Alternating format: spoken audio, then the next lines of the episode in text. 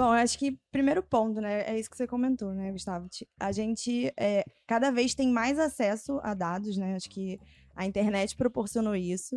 É, então não tem mais como a gente dizer que a gente não tem dados suficientes para tomar decisão. Acho que todas as empresas, é, de alguma forma, têm a sua, a sua estrutura de dados uhum. mais ou menos robusta, mais ou menos madura, mas é, insumos para tomar decisão com base nisso.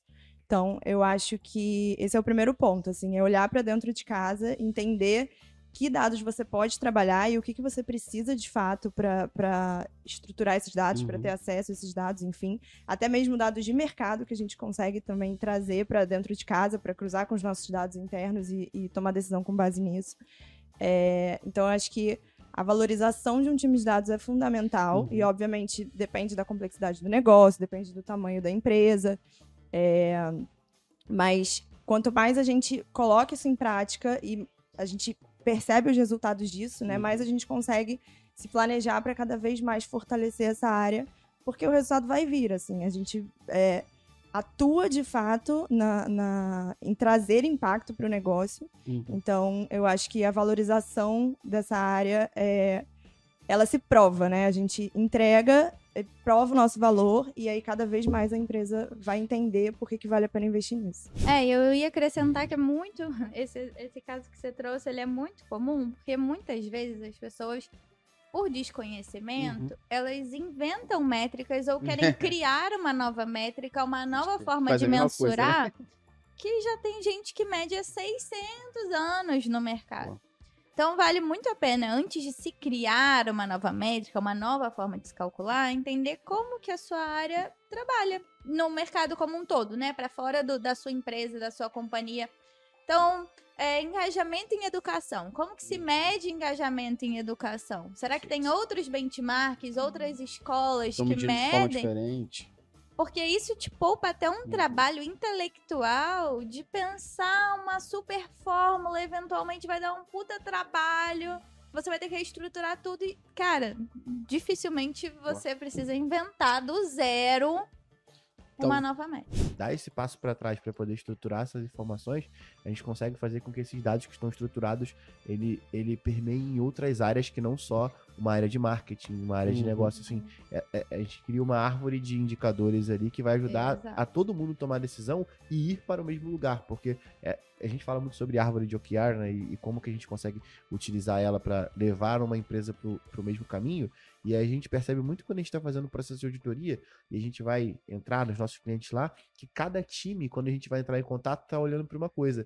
E assim, no final das contas, a gente percebe que não é que cada um só vai olhar para uma coisa, isso é até normal. O pessoal de e-mail uhum. vai olhar para uhum. uma quantidade de indicadores e o pessoal de vendas vai olhar para outra. Mas que o ponto é, é que as métricas que eles utilizam não estão interligadas com algum ponto-chave para uhum. poder fazer o negócio crescer, sacou? Então acho que esse é um ponto fundamental também. Fala aí, analítica e analítico de plantão, belezinha? Tá no ar, tá valendo mais um episódio do meu, do seu, do nosso Analytics Talks. Para falar hoje de um tema muito pedido pela galera e que a gente estava segurando para soltar, para reunir essas cabeças pensantes que estarão aqui hoje, para falar sobre liderança em dados. Como sempre, ao lado, ele! Ele! Eu não tenho outro apelido pra te chamar, só o Diamante Negro do Analytics. Que é péssimo também, né? Não, mas as pessoas te reconhecem desse jeito agora. É triste. Os né? populares clamam. Eles veem você no fora como o Brasil e falam: Diamante, diamante. Tem gente, inclusive, que eu fiquei sabendo que tava em live e era do exterior e falou Black Diamond. Triste, né? É só tristeza. Né? Tristeza, cara. Um apelido desse. A galera reconhece eu, você. Eu tô evitando falar, gente, porque aí a galera, quanto mais eu falo retruco, mais eles me chamam. Só mantenho. E para poder falar um pouquinho sobre como ser líder em dados, como liderar um time, como conseguir ser líder, isso tudo, para trocar essa ideia com a gente hoje, Carol Raíra, para estar conosco aqui nessa banca. A galera já sabe, eu pedi pra Carol se apresentar primeiro, que é a sua estreia aqui no nosso podcast. Raíra já tá de casa já. Mais uma a gente manda boleto. Mais uma a gente manda boleto pra ela pagar. Seja bem-vinda, Carol. Boa, obrigada. É muito feliz, gente, de estar aqui.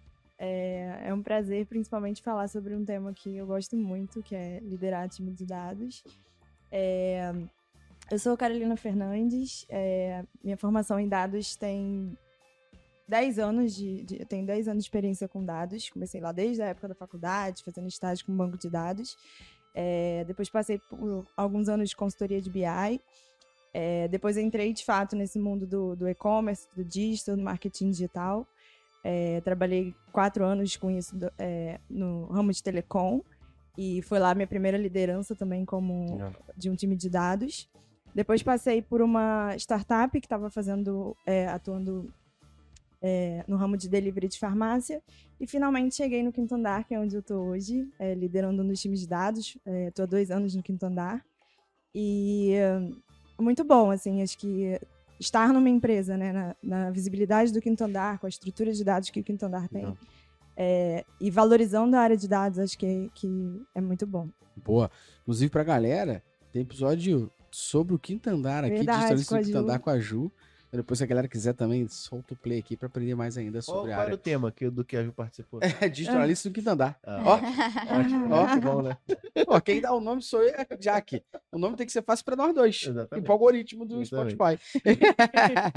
e seja bem-vinda de volta, Traíra. Ops, Raíra. Ah. Pra saber, pra saber o Traíra, só quem ouviu aquele. Só quem ouviu aqui. Nossa, E modelo. aí, gente, é um prazer estar aqui de novo, é sempre um prazer. Também um tema super interessante, que é a liderança de dados, né? Ainda mais no contexto que a gente está vivendo hoje de profunda transformação, não só do que a gente entende como dados, mas também do perfil que Uhum. vai aparecendo aí, os novos desafios que vão surgindo. Então, tô super animada, sigo na tribe, viu, gente? então, na última Boa. eu tava na tribe, sigo na tribe. E só quem pegou o Traíra é quem ouviu aquele lá. Agora a gente vai saber quem é ouvinte assíduo Exatamente. do nosso podcast. É isso. Boa. Meninas, obrigado demais por toparem trocar essa ideia. Pra gente, além de trocar uma ideia sobre liderança em dados, é mais ainda foda ter duas mulheres que lideram times de dados falando sobre isso com a gente aqui. E pra gente começar, acho que seria interessante a gente contextualizar um pouquinho sobre a importância dos dados nas empresas e como esses times estão se tornando essenciais nessas tomadas de decisões estratégicas. Então, vocês podem contar um pouquinho pra gente a opinião de vocês sobre esse assunto? Porque a gente já discutiu em outras ocasiões aqui, de outros episódios, a gente fala isso em podcast, a gente fala isso em aula, que muitas vezes a gente entende que existem duas situações. E aí, é, é o contexto para vocês trazerem pra gente. Primeiro é que analytics, dados, métricas, transformar dados em decisão, isso é uma habilidade essencial para qualquer um que trabalha hoje no mercado. Então, mesmo que você não seja um profissional de analytics, você tem que saber fazer isso. Pô, a gente fala e reclamou a vida inteira de não conseguir mensurar um monte de coisa. Agora que é possível, você não vai saber mensurar o teu, pelo menos? Então, a gente sabe que é uma habilidade que é necessária para todo mundo. Mas ainda assim, a gente vê que tem empresas que não têm área de dados e tem empresas também que tem alguém para fazer isso, que às vezes, porra, tem que se virar nos 30 ali. Então, eu queria que vocês contextualizassem justamente sobre isso. A importância dos dados para as empresas e a importância de uma equipe em dados ali. Como é que vocês enxergam hoje no Quinto Andar e na Tribe aí? Quem quiser começar, fica à vontade. Boa. Quer puxar, Carol? Bom, eu acho que primeiro ponto, né? É isso que você comentou, né, Gustavo? A gente é, cada vez tem mais acesso a dados, né? Acho que a internet proporcionou isso. É, então não tem mais como a gente dizer que a gente não tem dados suficientes para tomar decisão. Acho que todas as empresas, é, de alguma forma, têm a sua, a sua estrutura de dados Uhum. mais ou menos robusta, mais ou menos madura, mas é, insumos para tomar decisão com base nisso.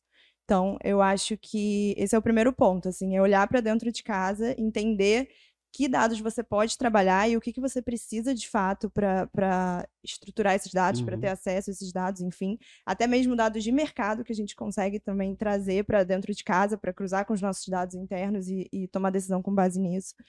É, então, eu acho que a valorização de um time de dados é fundamental e, Uhum. obviamente, depende da complexidade do negócio, depende do tamanho da empresa.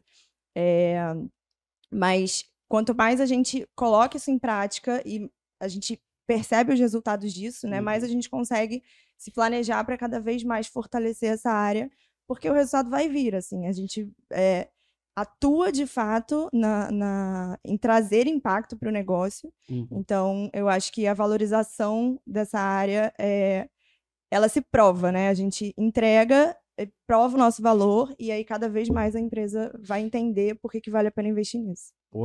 Concordo demais e trago também aqui a importância para além da mensuração é a estruturação. Você pensa num pequeno negócio, uma pequena lojinha de blusas, por exemplo. Vendi 10 blusas, isso é dado. Você vendeu 10 blusas. Você não precisa ser um, um cientista de dados para entender que você vendeu 10 blusas. É, então, num contexto de uma empresa que tem um time de dados, o time de dados tem uma responsabilidade de apoiar uma tomada de decisão mais robusta, mais estratégica. Isso não exime, ao meu ver, a responsabilidade de toda a companhia pensar dados, pensar analiticamente, ter pensamento crítico para com as Perfeito. informações que estão recebendo. Porque eu acho que isso cada vez mais faz parte do nosso dia a dia como um todo. Agora, o time de dados é aquele que vai te apoiar a ter umas sacadas mais estratégicas, mais robustas.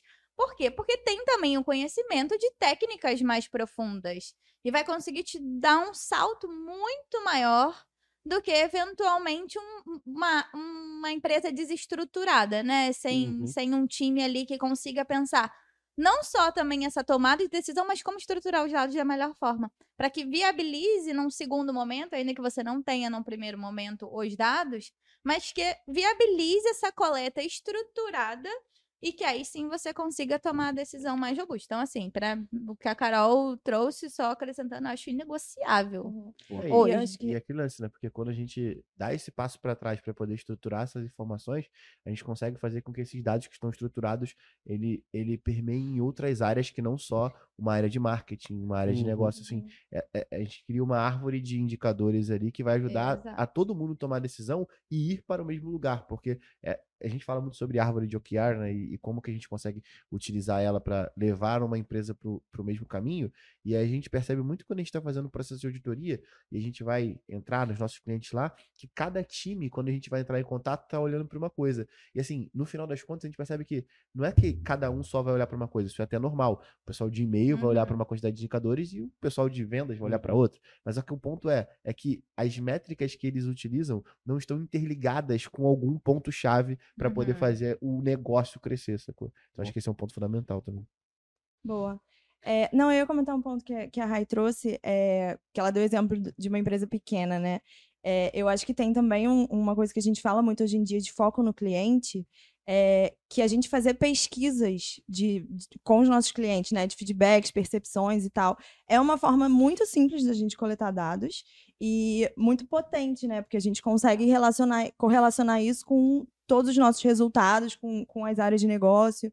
Então, é, existem formas simples da gente começar e, e muito potentes da gente colocar esse resultado em prática. Boa, boa. Inclusive tem podcast aqui falando sobre pesquisa. Pra galera poder também dar play, ouvir Mais de um até, não tem? assumir, tem dois, assumir conteúdo, um pouquinho, assimilar um pouquinho mais o conteúdo sobre isso. Queria fazer uma pergunta ainda em cima desse contexto aqui. Então, vocês acreditam que, vou dizer, para mim, na minha opinião, é obrigatório, então vou começar a palavra desse, a pergunta desse jeito. Vocês diriam que é obrigatório a pessoa ter o entendimento de métricas e dados, pelo menos que compete ao que ela faz? Com certeza. Pelo menos isso é, né? Senão, o que, que ela tá fazendo? Como é que ela vai justificar o que, que ela Perfeito. tá fazendo? É, eu digo isso porque é muito importante.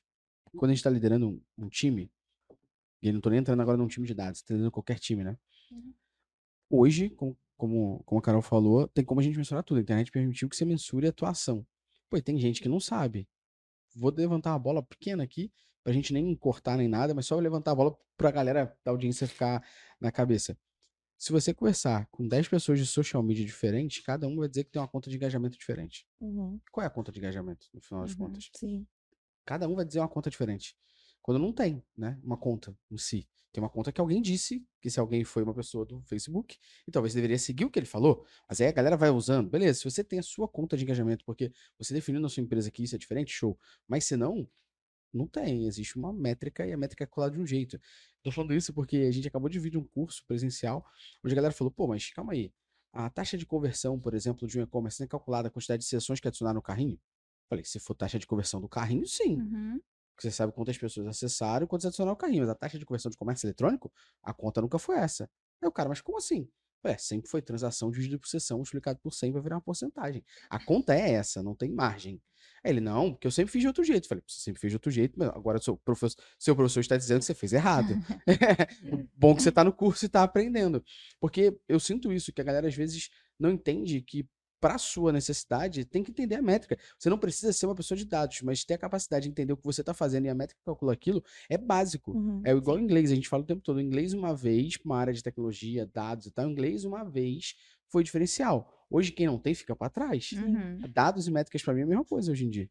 É, e eu acho que, que tem um papel forte também da área de dados nesse sentido, né? Porque ao mesmo tempo que a gente precisa empoderar as outras áreas, a gente busca esse perfil do mercado, como a gente estava conversando, independente da área, que a pessoa seja tenha um, esse perfil analítico, esse cuidado de analisar o que ela está entregando, de, de, de, de, planejar o seu trabalho e, e como mensurá-lo. É, eu acho que tem esse potencial da gente, como área de dados, de trazer essa padronização, trazer esse uhum. direcionamento, é, treinamentos internos. Então, a gente tem esse, esse poder nas mãos, né? De, disseminar Perfeito. esse conhecimento, centralizar essa, as regras de negócio, as definições, enfim. E aí, isso se, se multiplica, né, para pra, as outras áreas de negócio da empresa, mas de uma forma mais estruturada, né? É, eu ia acrescentar que é muito. Esse, esse caso que você trouxe, ele é muito comum, porque muitas vezes as pessoas, por desconhecimento, uhum. elas inventam métricas ou querem criar uma nova métrica, uma nova forma de mensurar, coisa, né? que já tem gente que mede há 600 anos no mercado. Então, vale muito a pena, antes de se criar uma nova métrica, uma nova forma de se calcular, entender como que a sua área trabalha no mercado como um todo, né? Para fora do, da sua empresa, da sua companhia. Então, é, engajamento em educação. Como que se uhum. mede engajamento em educação? Será que tem outros benchmarks, outras uhum. escolas que medem? De forma diferente. Porque isso te poupa até um uhum. trabalho intelectual de pensar uma super fórmula, eventualmente vai dar um puta trabalho. Você vai ter que reestruturar tudo e, cara, dificilmente você precisa inventar do zero uma nova métrica. Talvez aqui a gente mostre a importância do que vocês falaram antes, de um time estar tá debatendo sobre isso e quando tem alguém, um time de dados, ele chega até esse time, ela chega até esse time, esse time ajuda a estruturar isso. Talvez essa é uma forma de demonstrar um, uma, uma parte da importância desse time. Seria o time que ia falar assim, ó, vamos combinar aqui. A métrica que mede ICS é calculada desta forma. Exato. Ou, é, ou a gente criou internamente pra gente, vamos assumir entre todo mundo que essa é a nossa forma tribe, nossa forma, não, é a nossa forma métrica uhum. de calcular, mas é a nossa forma entendido entre todos no contexto, ou ó, o mercado calcula dessa maneira, vamos seguir o que o mercado é, faz. Isso faz parte da estruturação não só de uma liderança, mas de uma cultura de dados. Exato, né? exato. E o papel do líder ali, dentro de uma estrutura de dados, é Perfeito. manter essa cultura ativa e essas definições bem estabelecidas e democratizadas. Eu acho que o principal é, assim, a gente acaba atendendo muita gente. E aí acaba que a gente percebe que isso ainda é um ponto muito sensível para as pessoas de democratizar. Como assim eu vou fazer com que o meu trabalho seja, tipo, é, de fácil e palatável para todo mundo que está aqui dentro da empresa. Então, eu acabo, quando a gente está gravando algum episódio, tipo, igual o Quinto Andar, que a gente grava o Digital, a gente eu pergunto quantas pessoas consomem os dados que você calcula, que você gerencia dentro da empresa. Muito para poder ter esse entendimento do quão democrático é Perfeito. essas informações dentro da empresa. Porque uhum. o papel de um líder de dados é uhum. exatamente é, esse. É. E até falando já sobre liderança, falando sobre o que a gente falou no início aqui, sobre não termos, às vezes, um time de dados, uma área. E a gente sabe que muita gente, hoje em dia, está montando uma área e às vezes é uma equipe da vida. Então, que vocês estão falando com essa galera aqui agora, que estão ouvindo a gente. Que estratégia vocês utilizam, ou utilizariam, ou utilizam hoje, para montar essa equipe de dados, mesmo que seja começando por uma pessoa, que tipo de habilidade a pessoa tem que ter? Como é que desenvolve e capacita essa galera para assumir essa área? E assim, acho legal a gente também trazer nesse contexto aqui o que seria essa área de dados, né? Porque aí, se a gente for falar de dados, tem muita uhum. coisa. Então, talvez até vocês darem, darem um norte para a galera. Por onde você começaria? Então, vamos dar um exemplo aqui, talvez que seja uh, o exemplo da maior audiência que a gente tem, que é uma galera de e-commerce e produto uhum. aqui. Então, se fosse tá ouvindo a gente aqui uma galera de app e tá ouvindo a gente aqui uma galera de e-commerce vocês fossem iniciar uma capacitação e montar um, uma equipe inicial aqui de dados, como é que vocês começariam? Como é que vocês capacitariam essa galera? Olha, eu acho que o primeiro passo, primeiro é entender o que você tá faz, o que você está vendendo, qual é o seu produto final e qual que é o seu objetivo final também, né? Pode ser a venda, pode ser a retenção, pode uhum. ser N, N objetivos aqui. O segundo passo, eu acho que é documentação. Porque se você começa com uma equipe e você planeja e tem a expectativa de que essa equipe cresça, Perfeito. é muito importante que você comece a documentar tão logo quanto uhum. possível. Porque isso vai facilitar para a gente, às vezes a gente fica cansado, né, de documentar as coisas e tal e fica, ai, vou deixar isso para depois. Mas cara, isso no longo prazo facilita muito a sua vida, porque a transição de conhecimento e até para viabilizar o seu crescimento dentro daquele time, né? Te desafogar do tipo assim, como que eu calculo isso? O que, que é pra fazer aqui? Como que eu faço isso aqui? A documentação, ela te viabiliza que você cresça de forma muito mais rápida, porque eh, você não vai parar todo o seu tempo para explicar alguma coisa para alguém. Não, então, aqui na métrica a gente criou uma regra, né? Toda vez que você vai parar para responder alguma coisa para alguém, em vez de você responder e investir seus 15 minutos falando com aquela pessoa, investe seus 15 minutos documentando. Depois você manda a documentação. Se depois a pessoa for te perguntar de novo, você manda a documentação. Assim, gera para você uma questão de você sair de férias, você tá, sei lá, de alguma forma off hoje, não parar nada, porque só você sabe fazer. Então tem uma documentação que outras pessoas conseguem executar. E paralelo a isso, gera também naquela outra pessoa o fato dela começar a lembrar que ela também pode fazer isso, que ela pode Uhum. consultar antes de te perguntar, né? A gente criou essa maneira aqui para ter, ter documentação de tudo. Então, por exemplo, se a Jaca e o time de conteúdo sair de férias, eu sei subir um podcast, porque tá lá a documentação de como subo um podcast aqui. Aham. Eu queria complementar o primeiro ponto que a Rai trouxe, até eh, pegando o gancho do que você comentou, eh, da gente, nesse momento mais estruturante, né? De você começar a pensar na área, de, de ser um, um- um momento inicial ali da área na empresa. Eh, eu acho que tem um ponto que é a gente entender, para além do negócio, né? Como a Rai comentou, o momento da empresa com relação à Perfeito. maturidade de dados. Perfeito. Então, eh, que plataformas que você já tem acesso ou que você precisa contratar, da onde os dados vão vir. E porque é o que você falou, né? A área de dados ela é enorme. Uhum. E aí, às vezes, a empresa já começa, tipo, ah, tá bom, vamos montar uma, uma área de data science aqui. Mas, cara, você Será tá zero nesse precisa, né? momento, é. Uhum. Então, é, principalmente num time mais enxuto, é muito importante a gente ter foco no, em quais são exatamente os momentos da, da- de uma Uhum. grande jornada de dados que a gente precisa direcionar o nosso foco e a gente vai ganhando essa maturidade, vai evoluindo e a equipe vai aumentando conforme a nossa necessidade também. Perfeito. É, eu concordo pra caramba, não sei se tu discorda, eu quero trazer algum ponto aqui também. Eu não.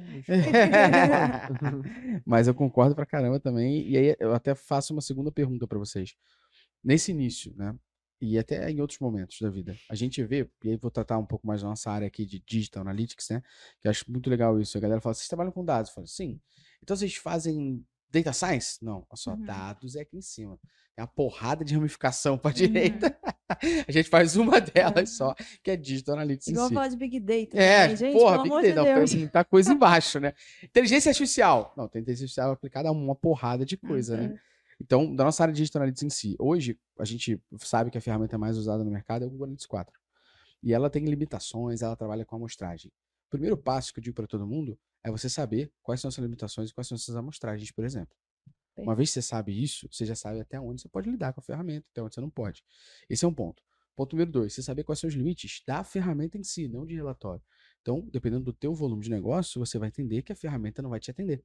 Uhum. Por que você vai entender isso? Porque você vai olhar e falar assim, poxa, essa ferramenta permite que eu colete até tantos dados e eu tenho só de visita isso, significa que a ferramenta não me atende. Uhum. O que, que eu faço agora? Pago uma outra ferramenta? Tem outra solução?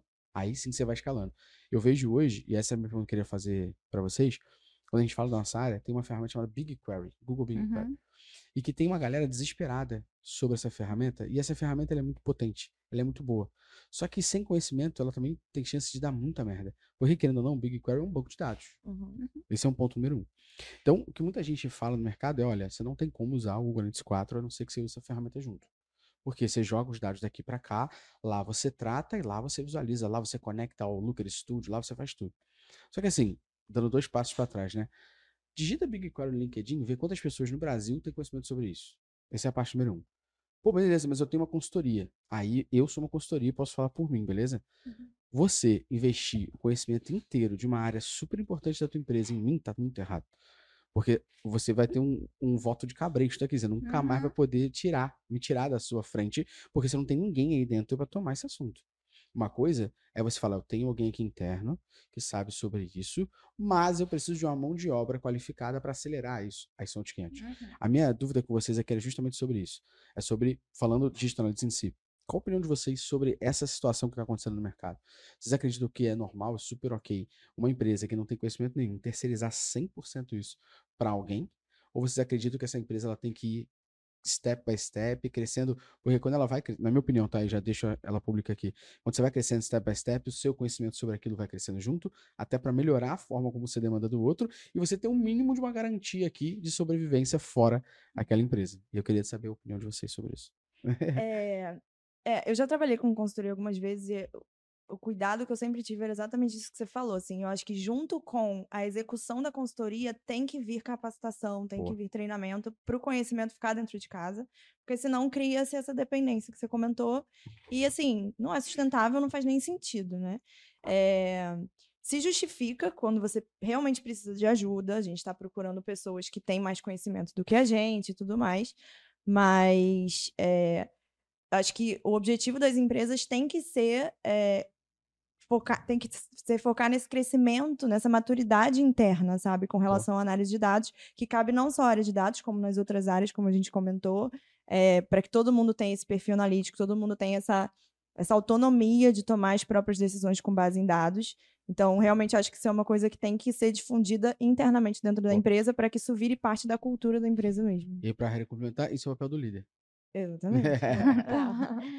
É, eu acho que, assim, diversas vezes as empresas chegam, já cheguei nessa pergunta de um milhão de dólares várias vezes, de desenvolver internamente ou contratar por fora. externamente é, para ter mais agilidade, Uhum. né? Eventualmente, quando você contrata externo, você vai ter mais agilidade, porque aí seu time está em loco Uhum. trabalhando com outro foco, em outras prioridades e tal. É, acho que depende do momento, que nem a Carol trouxe na pergunta anterior, o momento que você está vivendo, mas é inegociável que tem que haver transição de conhecimento. Se não há transição de conhecimento, você pegou o seu investimento e você jogou no lixo. Você não vai conseguir sustentar aquilo internamente. Então, se você tem grana para investir numa consultoria e quer fazer da forma mais rápida, acho que Uhum. possível, nem sei se é o melhor, acho que depende da realidade de Perfeito. cada empresa aqui Concordo. É, que você faça, mas separando uma verba para treinamento daquele time que vai usar aquilo que você está contratando. Eu não estou nem entrando no caso necessariamente do BigQuery, Sim, da ferramenta específica, sim. 4. Tô falando assim, Perfeito, de forma geral. geral. não adianta nada você trazer externamente se ninguém internamente vai saber usar. Assim, você, agili... você trocou seis por meia dúzia e se bobear você perdeu. Né? Nem a meia dúzia você chegou, porque você jogou dinheiro Exatamente fora. isso. Esse caso, pra mim, tirando o Java, é o caso que você vê diversas empresas contratando ferramentas muito robustas, mas que não tem ninguém para operar. Uhum. Então, enquanto você contrata essa ferramenta robusta e a empresa, que é a dona da ferramenta, tá te ajudando nisso, pô, tá indo bem. Pô, total. Mas quando a empresa solta a mão, não tem ninguém pra operar. Aí você investiu não sei quantos mil, não tem total. ninguém que sabe operar, não tem ninguém que sabe usar. Aí o Mas desespero. isso não tá muito ligado ao ponto das empresas quererem uma solução de curto prazo, quando dados é Solução um trabalho mágica, a longo prazo.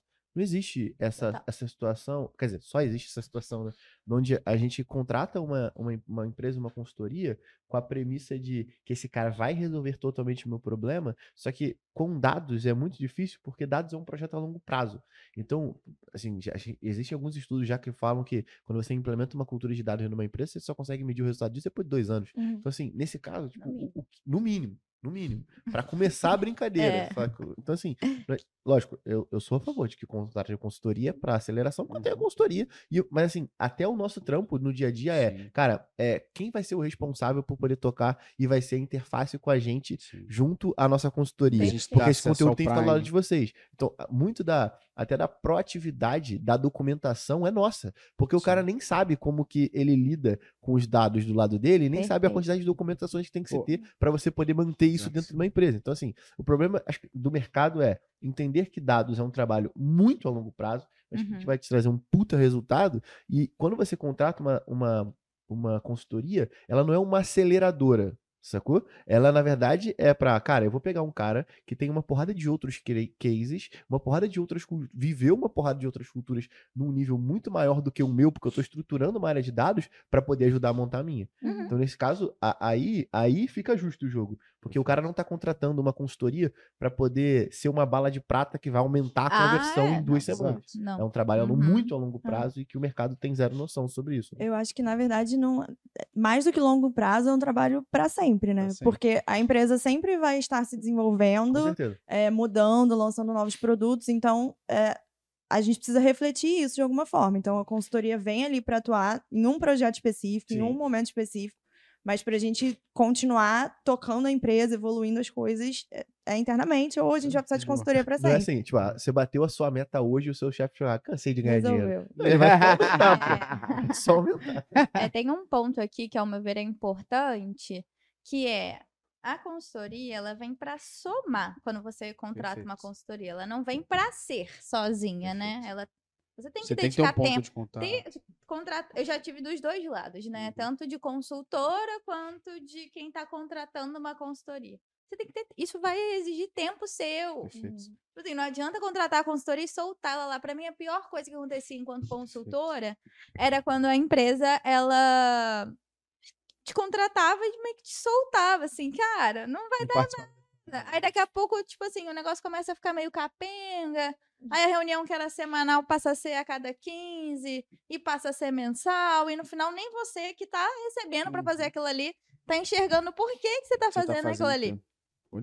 Boa. Mas eu Boa. acho que dentro das empresas, esse papel de fazer sentido, de dedicar tempo, de qualidade, lá, lá, é da liderança de dados. É, Se a sua empresa está Concordo. contratando uma consultoria para dados, o papel da liderança de dados é acompanhar isso de Exato. pé. E existe o outro lado, né? Que é o líder de dados da consultoria. Que tem o papel de conseguir manter a cultura de dados não só da sua empresa, como a do mas cliente. estabelecer a cultura de dados da outra. Então, a, a gente acaba percebendo algumas coisas em relação a- ao mercado assim que a gente atende, que é padrão de nomenclatura de tags. E aí acaba que é um padrão simples de Uhum. como você escreve o nome de uma tag, mas agora a gente percebe que assim, esse padrão, antigamente a gente usava, ó, implementaram alguma coisa aqui que deu uma merda. E aí assim, pô, eu só pelo nome da tag conseguia antigamente saber se a gente nosso. que era nossa. Agora, como a gente tá mantendo essa cultura e expandindo o conhecimento sobre isso, já fica mais difícil, porque os caras usam o mesmo padrão que a gente. Nesse caso, o papel de um líder de dados do lado da consultoria ainda é talvez um pouco maior ou até um pouco diferente, porque no caso do cara que está dentro de uma empresa, o papel dele é manter aquela cultura de dados ativa. No caso desse, é fazer com que a cultura dele seja aceita ou mantida durante uma série de outras empresas diferentes. Perfeito. Então, é- Perfeito. Ó, esse tem debate trabalho pra aqui- caramba. E- Não, esse debate aqui foi o início do podcast. Ainda tem mais coisas, mas vocês já desbloquearam mimos. Verdade. Que isso? É. Agora o mimo é desbloqueado conforme a resposta das perguntas, entendeu? Ah, que isso. Obrigada. a gente preparou um kitzinho aí do nosso evento do Summit, mas além disso tem mimos também da Coffee Mais aí dentro. Exatamente. Aí, ó, cê- Olha o café. Aí, a Raíra chegou. Fica aí, Tiagão. Ouvi Olha, essa o café dica, tinha tá? acabado, Coffee Mais. Viu, ó? A Raíra chegou e falou assim: meu café acabou. Aí já ganhou outro. Que delícia. Boa. Obrigada. Obrigada, gente. E aí tem mais um, uns kitzinhos, tem um caderno do Summit, a canetinha da Métricas, Garrafinha, caneta. É exatamente precisando. isso. Obrigada. Isso aí é a forma de vocês serem totem humanas nossas, assim. Exatamente. Agora, quando for pra evento, quando for pra reunião, quando for pra reunião, faz boa pra mim, quando for pra reunião com outros fornecedores, você vai. A galera gosta. Você usa a Praticamente. Garrafinha pra beber água. E, a- e os caras gostam bastante. É. Boa. Luciano, não tem o quê? Tem. Coffee mais, não pode deixar de fazer o jabá. Tem drip coffee, tem café em grão. Café em grão não, mas tem, Tem o grão café. também? Tem grão? café em grão, tem cápsula, tem. o- Como é que é o nome? O café coado, aquele que é. Drip, que é isso aí. Isso. E tem um moído também, que eu- é o que Moído eu tô usando também. bastante lá em casa. Tem xícarazinha, tem tudo lá. E aqui tem 20% de desconto, não é cupom não Link não, na tá? É- Tem descrição. 20% de desconto pra você poder comprar o seu Clicou, cafezinho. ganhou. É isso aí. Clicou, ganhou. E além disso, a gente tá falando de liderança em dados. Tá Aham. falando sobre capacitação de time. Tu conhece algum lugar, Maria? Conheço. Antiachismo do seu clube. É, vacilo. Nosso programa de mentoria que tem turma em setembro. Setembro. Setembro. Então vai ter um link aí pra você poder saber mais informações, tá ok? Onde é que o cara compra uma camisa irada dessa daí? Isso aqui é parceria com a Reserva Inc. Isso aí você tem que cair na descrição aqui, ó. Lojinha da Reserva Inc. Você tem desconto para garantir a mamba negra do Analytics, que é o Exatamente. menos X mais Quanto desconto tem? Pô, isso aí é 20. 20 Vintão? o quê? 20% ou 20 reais? Exatamente. Você escolhe, porque a cálculo a gente fez para não errar. Exatamente. Boa. Seguindo aqui. Falando um pouquinho agora sobre como é que vocês se tornaram líderes em dados. Vocês conseguem contextualizar um pouquinho pra gente a trajetória de vocês e o que vocês viram que vocês tinham que estudar, se desenvolver para alcançar o patamar que vocês estão hoje? E o que, que vocês viram também que sentiam falta no dia a dia das pessoas para se tornar a posição que vocês estão hoje? É, Isso aí, tô, Boa. esse podcast aqui é quase terapia. Nossa. Bom, vou começar com a minha formação. A minha formação é bem técnica, né? Então, eu sou estatística, mestrado em estatística, depois fui fazer o doutorado em estatística. Agora o publicitário aqui vai meter o pé, tá ligado? É, eu não cheguei a concluir o doutorado, mas no final das contas eu sempre fui muito técnica. Então, o, o aspecto que eu certamente precisei desenvolver é o das soft skills. Que, são- que é igualmente importante, viu, gente? Não vai achar que É. hard skill é mais Mas, ó, importante que soft skill, Eu vou te, é. dar um, vou te dar só um parecer rapidinho. O fato de você estar num podcast falando assim, você já tá. né, skill. Porque assim, vamos pegar os estatísticos de plantão e ver quantos estariam nessa posição. Então, eu acho que, assim, a min- minha trajetória começou muito técnica, né? Meus primeiros trabalhos também foram bem técnicos. É, em, em um aspecto até eventualmente acadêmicos. Uhum. E depois, é, trabalhando mais com projeto, trabalhando com consultoria, o que aparece muito é como que você vai falar aquilo que você precisa falar para uma pessoa que não entende Isso é porra nenhuma do que você tá falando. Várias vezes, assim. Tecnicamente, pô, não vou chegar aqui e falar assim, então, o erro quadrático médio do sei lá o quê. tipo, não vai fazer... Vou pedir pra tomar um café e meter o pé.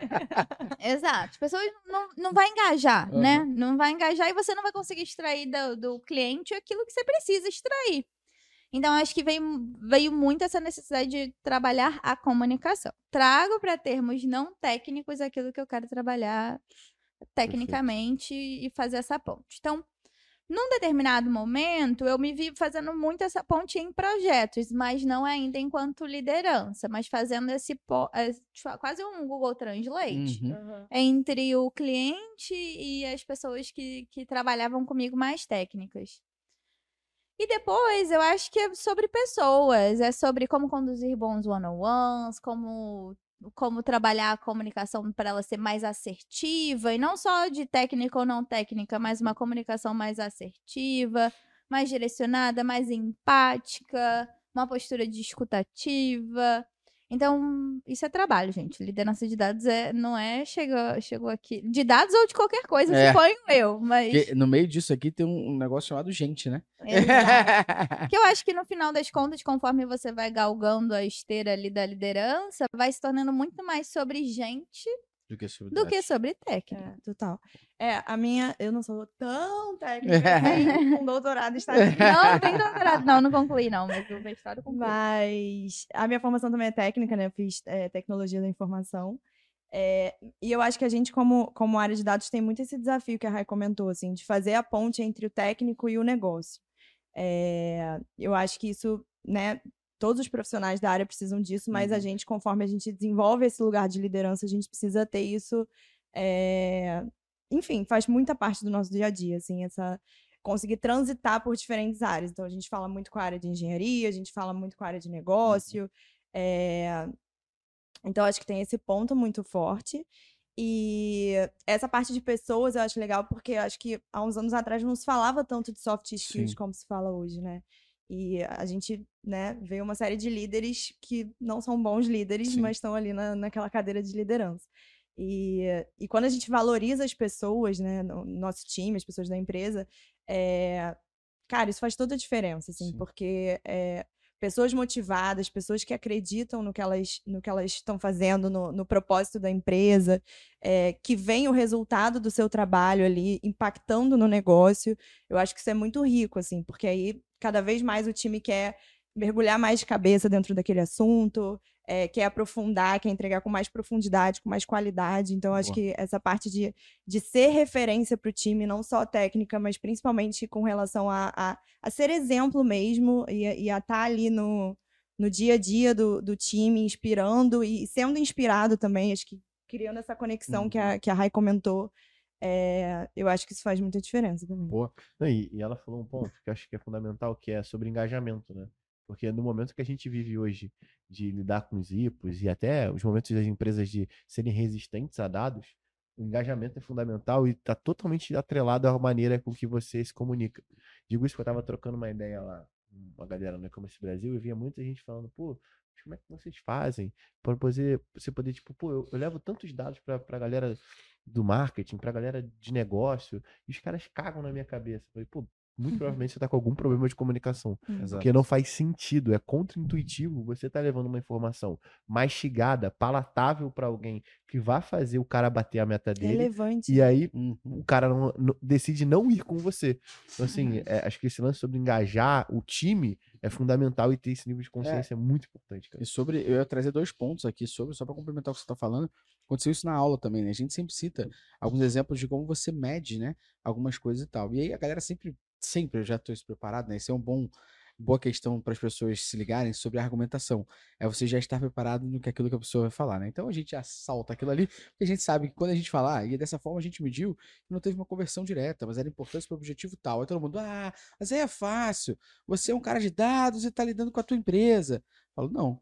Você quer ver como vocês estão fazendo errado e culpa é de vocês? Aí todo mundo fica desesperado. Eu falo, quando é que você sentou com alguém e falou assim, qual o objetivo disso que a gente tá fazendo?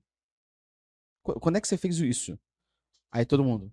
É, eu falei, se eu promovo uma ação e eu penso no meu objetivo, eu deixo a Carol pensar no dela, a Raíra pensar no dela, na hora que a gente for ver o retorno, ele Cada pode um ter sido positivo para um e negativo para dois, pode ter sido negativo para dois, positivo para. Hum. Pode ser errado pra cá, porque a gente nem se- simplesmente a gente não fez uma coisa básica, que é sentar e falar assim: qual o objetivo? Que métrica mede isso? Acabou.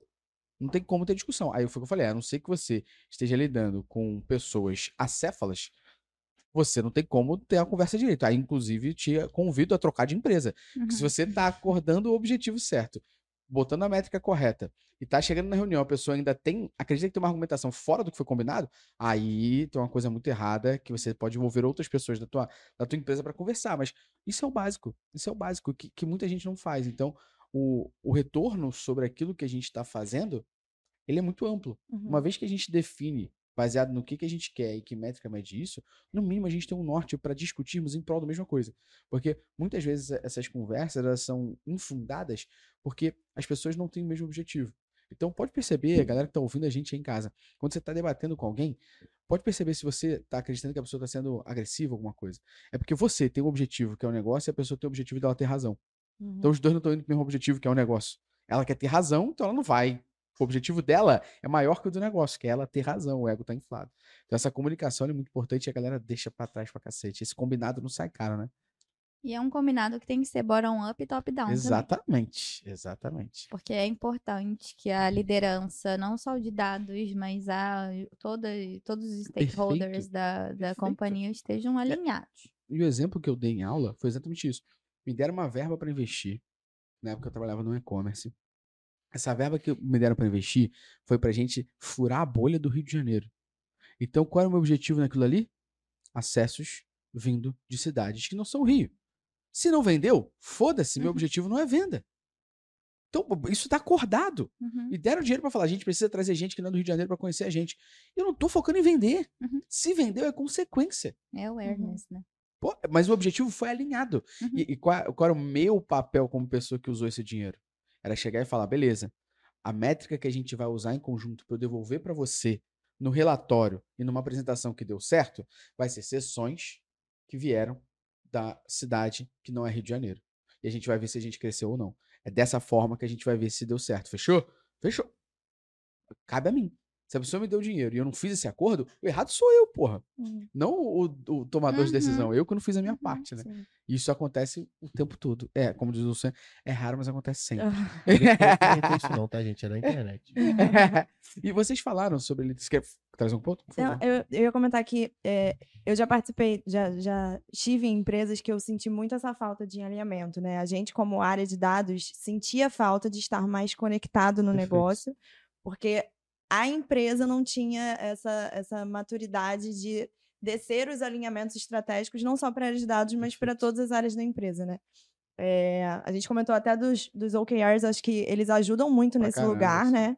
Que o direcionamento ele acontece de cima para baixo, de Uhum. forma muito clara, e aí todas as áreas vão desdobrando isso. E a gente, como área de dados, a gente precisa estar conectado com o- os direcionamentos do negócio, os Perfeito. alinhamentos estratégicos, para a gente trazer todo o valor que a gente quer agregar Perfeito. para a empresa. Então, é, a gente, como liderança da área, precisa estar sempre com esse. é, se cobrando nesse sentido, cobrando a alta liderança da empresa também nesse lugar, para a gente garantir que, que a gente está conectado e conseguindo desdobrar isso. E aí volta aquela discussão que a gente estava falando lá atrás. Beleza, contratei uma ferramenta. E aí o que acontece no nosso mercado o tempo todo é: estava usando machine learning integrado à inteligência artificial com os dados da minha empresa. E descobri isso. O que que você fez com isso? Que ponteiro de negócio você mexeu? Que dor você resolveu? Que descoberta você fez que vai melhorar o ambiente? Se você não fez isso, parabéns, você não fez porra nenhuma, você perder seu tempo. Porque na nossa área tem muito isso. Da galera, tô integrando 70 coisas, perdeu 20 Ah, horas pra fazer é. essa merda. E no final você não tinha uma, um objetivo de negócio pra resolver. Uhum. Automatizei aqui todos os dashboards. Quais Isso melhorou o quê? Isso melhorou o quê? Você auto- automatizou, automatizou o dashboard. Quanto tempo você investia fazendo dashboard? Ah, investia 10 horas por, por mês. Beleza, essas 10 horas agora você investe analisando? Uhum. É isso? E agora, qual foi o resultado que você teve atrás disso? A nossa galera, não sei se vocês discordam, e eu acho que quando você tá liderando um time de dados, isso é difícil pra caralho. Porque a galera tecnológica, ela gosta de ser early adopter. Ela quer ser a primeira pessoa a testar aquela merda. E como que você alinha essa expectativa e essa ansiedade com o negócio? Porque você não pode deixar de uma pessoa não querer fazer isso, vai. Porque pode ser importante, ela pode descobrir uma coisa, mas como é que você orienta para ela usar isso em cima do fator negócio? Que é o que ela vai fazer para a empresa resolver alguma coisa, melhorar alguma coisa, evoluir em algo. Eu acho que primeiro é tempo. Você tem que conseguir estimular que a pessoa, para além de você, né? Enquanto liderança, a gente tem uma Uhum. influência muito grande sobre a agenda. Então, seria muitas vezes feio até eu falar assim: pô, Carol, você não reservou tempo para pensar eu sou a responsável pelo volume de tarefas, lá, lá, lá, lá, lá, lá, lá. Então, tempo. É, Mas assim, eu sou terminantemente contra é, métodos na frente de, de resultado. Ferramenta na frente de objetivo, método na Eu frente de sou resultado. terminantemente contra. Eu acho isso um absurdo. Eu me dá um, um- quase um tique nervoso quando a pessoa fala que ela usou um deep learning para uma coisa que eu- uma regressão linear resolveria, tipo, forma rapidíssima e com interpretabilidade. Muitas vezes em, em trabalhando com dados dentro de, de empresas, a gente vai precisar muitas vezes de vender aquela informação. Pô. Então, isso vai fazer com que eventuais métodos sequer possam ser utilizados, porque a gente não vai conseguir justificar Uhum. aquele resultado. Qual a alavanca daquilo ali? Por que, que aquilo ali dá aquilo lá? Você vai precisar usar métodos específicos para poder responder a perguntas como essas. É, então, eu sou terminantemente contra fazer por fazer com métodos muito avançados sem necessidade. Uhum. Agora, eu acho que é muito importante que a gente consiga reservar na, na agenda do time um tempo para que o time tenha curiosidade, busque novas Uhum. informações, novos métodos. Porque assim você vai alavancar. Você não pode me matar, mas você também tem que alavancar. Mas até isso daí tem um objetivo. Exato. Exato. Sacou? Então é diferente de você colocar Tem que trazer algum frente- retorno. Exatamente. E tem que trazer o retorno até, nem que seja tipo, o retorno ser você manter uma cultura de experimentação, o Uhum. retorno ser você melhorar o conhecimento daquela pessoa do time. Só que você está designando um pequeno pedaço de tempo Uhum. para todo mundo fazer aquilo. Perfeito. E eu acho que isso passa também por a gente é, é, incentivar o nosso É time ia a eles serem questionadores desde o momento que a demanda chega. É, nesse ponto que o Gustavo comentou, de, de como aprofundar qual é a necessidade, entender melhor o problema, porque a solução passa por nós, a gente não é só executor. Exato. Então, é, essa visão de qual é o melhor caminho, de se vale a pena aprofundar ou não, se a gente quer investir tanto tempo assim, ou se a gente precisa de uma solução mais rápida para a gente Uhum. acompanhar o timing do negócio, isso tudo, é, a gente é capaz de responder por isso. Senão vira pastelaria, né? Uhum. Não, até porque o papel da liderança de dados é manter essa estrutura técnica, esse stack técnico, Pô. né? Um controlado, né? Porque senão daqui a pouco vira uma, uma, uma telha de retalhos, não? Colcha de retalhos. Gente, de apertador de tecnologia. botão não tem mais espaço. Exatamente. Não tem mesmo? Ainda mais agora com. A gente falou isso no podcast de, Uhum. de IA lá atrás, né? Assim, cada vez o chat GPT consegue fazer um código básico ali Exato. de N coisas. Beleza, vai fazer o melhor código. Uhum. Eventualmente vai dar um monte de chabu.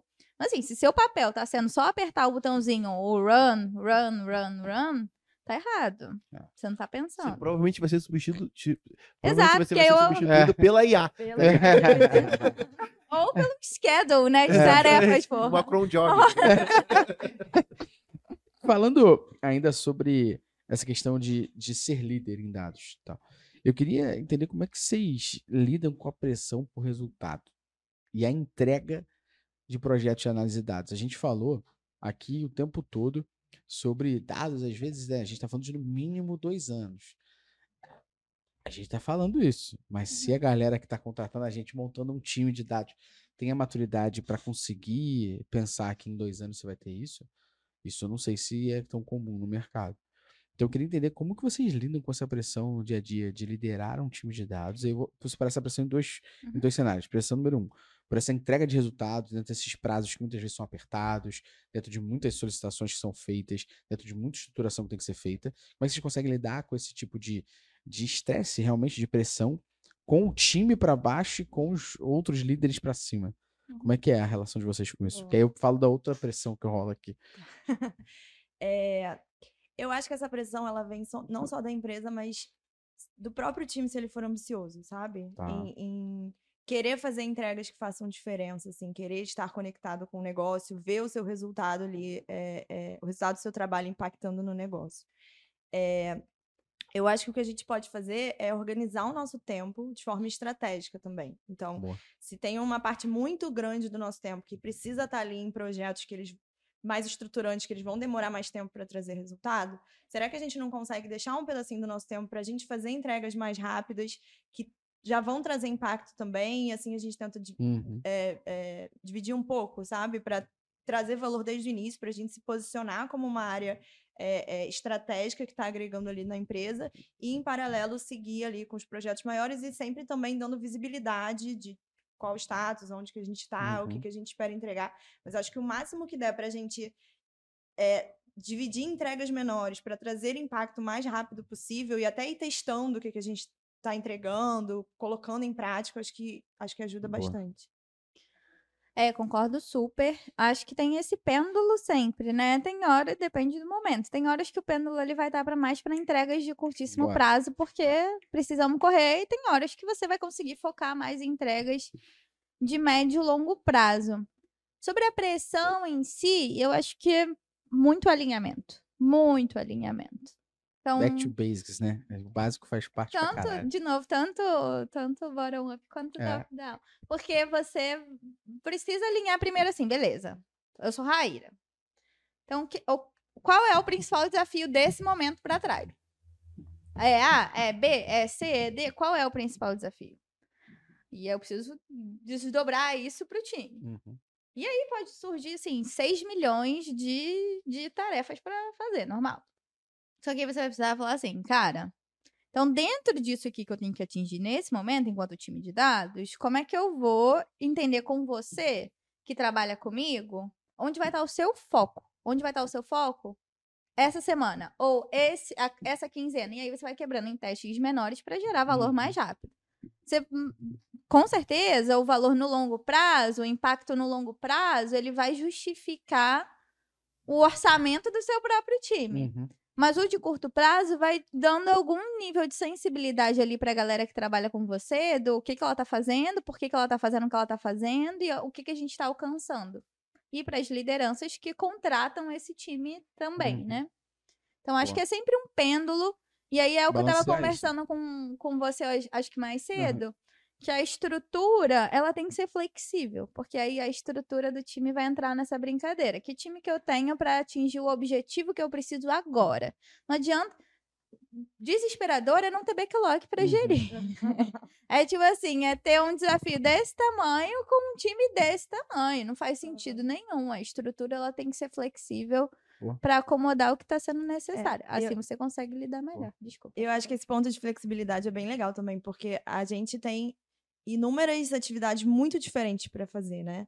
E aí a gente acaba exigindo do profissional de dados essa, essa flexibilidade, acho que técnica, de conseguir atuar em diferentes demandas ao mesmo tempo, de acordo com a necessidade que cada, cada projeto está te pedindo ali naquele momento, Pode ser um momento que você esteja mais focado em dashboards, um momento que você esteja mais focado em teste AB, um momento que você esteja mais focado em estruturação de dados, em modelos estatísticos. Então, assim, tem uma infinidade de, de, de questões. E a própria flexibilidade do negócio, assim, porque é, diferentes temas podem estar acontecendo ali ao mesmo tempo no negócio. Você precisa aprofundar todos eles, né? É, entregar valor em todas as frentes que tiverem ali na, na sua mão, principalmente com um time enxuto. Então, acho que esse ponto de flexibilidade é bem, bem importante. Eu ainda tô no primeiro nível da pressão que eu falei, lembra? É Era um doido. Eu Vou Ah. fazer mais uma pergunta nesse primeiro nível, para depois falar da segunda pressão, que eu acho que também é importante. Mas falando ainda dessa parte de lidar, e vocês bateram num ponto, as duas em conjunto, e aqui a gente falou um tempo atrás, que é sobre objetivo. Objetivo, objetivo, objetivo. Como é que vocês lidam com isso no dia a dia? Vocês têm algum tipo de estratégia? Como é que vocês lidam com isso no dia a dia para fazer esse elemento de expectativas funcionar? E de fato ele não ser algo que- a gente alinha, mas que depois a pessoa esquece, alinhou, mas não tem alinhamento. Como é que de fato rola isso na prática? Seja bottom-up ou top-down, como vocês estão falando, mas como é que de fato vocês conseguem fazer isso para que ninguém fique perdido, para que todo mundo consiga fazer um trabalho em conjunto e que ninguém precise ficar mudando? Porque quando a gente fala da nossa área em si, qualquer outras áreas em conjunto aí, a pior coisa que pode ter na vida de um profissional é você tá trabalhando numa parada, você tá na metade disso, alguém fala, mudou. Uhum. Pô, mas a gente alinhou que eu ia fazer isso, entregar, eu, não eu ainda nem entreguei, ainda tá no prazo pra entregar. Não, mas agora a gente tem outra importância, agora a gente tem outro objetivo, a gente tem outra. Toda hora vai mudando e fudeu. Você, você ficou seis meses trabalhando, não fez porra nenhuma. Porque você não conseguiu concluir nada, que tudo era mais importante pra ontem agora. Uhum. Como é que vocês lidam com isso no dia a dia? Boa. É, eu acho que muitas empresas já trabalham nesse formato de, de squads, onde o time de dados ele está alocado ali dentro do time de negócio. Boa. Eu acho que isso ajuda muito nesse, nesse sentido. Só pra deixar claro o que você tá falando é, basicamente você tem um time de dados em squads separados. Então, tem uma squad de produto, tem uma pessoa aqui. Tem uma squad Isso. de usabilidade, tem uma pessoa aqui. Tem uma squad de marketing, tem uma pessoa aqui. Isso, é. A gente divide por temas de negócio. Uhum. E dentro de cada tema de negócio, cada frente, a gente tem times multidisciplinares ali. Uhum. Design, engenharia, dados, Boa. marketing, enfim, o que, o que fizer sentido conectar ali. Uhum. É, eu acho que isso garante um alinhamento dentro daquele contexto de negócio muito forte. Todo mundo que está ali dentro está super alinhado com quais são os, os objetivos, os prazos, as entregas, e o time de dados está caminhando junto nesse mesmo direcionamento. É, então, a gente entende quais são os times que a gente Uhum. precisa atuar. É, então, acho que esse é um primeiro ponto. Faz a pergunta para mim. de novo. Tá, eu tava falando sobre como é que você alinha o objetivo e deixa claro isso. Boa, lembrei, boa, lembrei. boa, boa. É, e aí, como a gente, como time de dados, estando ali dentro do, do- da estratégia de negócio, acho que tem um segundo ponto que a, a gente comentou, é, de a gente ser bem questionador com- conforme as coisas estão chegando pra gente, sabe? Boa. Então, assim, é, a gente precisa estruturar muito bem as demandas que a gente está recebendo, entender por que, que a gente tem que fazer aquilo, o que exatamente que a gente quer entregar, qual é o timing do negócio que a gente precisa obedecer. E, ao máximo, acho que encurtar as entregas para não, não ter essa sensação do tipo, tô há Uhum. muito tempo fazendo isso aqui e perdi o timing, porque o negócio virou, agora a gente está indo para outra direção e, e eu estava aqui mergulhado nisso e não consegui entregar, Uhum. agregar o valor que eu queria, sabe? Então, acho que, que esse ponto da gente trabalhar com, com a metodologia ágil e a gente estar conectado no, no, no timing do próprio produto, do, do, do- próprio negócio, eu acho que ajuda a gerenciar essas expectativas e a gente ser bem assertivo no que a gente está entregando. É, concordo, acho que a estrutura ajuda muito aqui, quebrar entregas menores ajuda muito. Só que eu, particu- eu trabalho numa startup. Então as coisas, então, eu- por isso que, ó, então, toda hora. as coisas elas mudam. Eu acho que o principal aqui é você ser muito transparente com o seu time. Tipo assim, cara, o seu time e com também quem tá. não, com todo mundo. Mas assim, principalmente para gerenciar a expectativa. Porque tem dois pontos aqui da, da sua pergunta que eu peguei, assim. Como é que eu alinho a expectativa e como é que eu gerencio a expectativa? São, são Coisas dois pontos diferentes. O alinhamento de expectativa, ele vem junto do performance review, na condução de one-on-ones semanais, é, em revisão daquelas expectativas de tempos em tempos, para garantir que a gente está alinhado em quais objetivos a gente quer atingir, mensurando, não mensurando. Então, expectativa é uma coisa. Agora, eventualmente, a estratégia da empresa muda. E assim, não tem o que fazer. Ah, não, vamos seguir fazendo isso aqui, independente pra quê? Não faz sentido pra atual realidade. né? As coisas, a vida acontece, as coisas mudam. Faz parte. E faz parte, você tá dentro desse organismo vivo. E que bom, eu gosto de trabalhar nessas, nessa ideia assim. Pô, as- muitas vezes é uma merda, eu tenho certeza que é uma merda. É uma merda pra mim também chegar pra você e falar assim, cara, então, isso aqui vai, vai, Pausa parou. aí. É uma merda pra mim também, não tenha dúvida. Mas por outro lado, é um organismo vivo. Então você vai, você volta, você muda, você erra, você aprende, você itera. Pior coisa que tem pra mim, e aí a forma com que eu gosto de trabalhar, é estar num lugar mais engessado. Então que você trabalha naquilo de novo. de- Eu prefiro errar mil vezes, falar assim, cara, cancela essa porra toda, vamos começar tudo do zero. É a forma com que eu gosto de trabalhar. Então, eu acho que faz, faz a parte do papel da liderança você provocar essa reflexão no seu time. Esse ambiente é para você? Porque, cara, se você não gosta de mudar, se você não gosta, se tem aversão à mudança, aversão à, à ruptura, eventualmente esse desafio aqui não é para você, porque Uhum. você vai ser infeliz. Porque aí você vai projetar uma frustração que, infelizmente, eu não tenho controle. As coisas podem acontecer, podem mudar. Agora, obviamente, isso não dá. é, não, dá- não dá assim, ai, tudo mudou, você não tá aqui na cadeira. tipo assim, eu preciso falar assim, ó, então, pra minha liderança, ó, isso aqui vai mudar de novo? Não seria melhor a gente terminar assim, assim, assado? Então é fazer um papel de, de negociação ali Boa. também. né? Tipo assim, pô, a gente já tá 90% pronto, por que, que a gente não Não termina.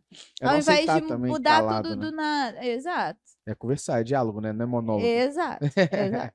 Exatamente, porque a- a- os times de dados, nos- eu acho que isso que vocês falaram as duas é fundamental porque as demandas não podem só entrar para o time de dados. O time de dados Não é tem a padaria. obrigação, Não é não é fábrica de pastel, exatamente. Então, o porquê das coisas não é perguntado só do ponto de vista de negócio.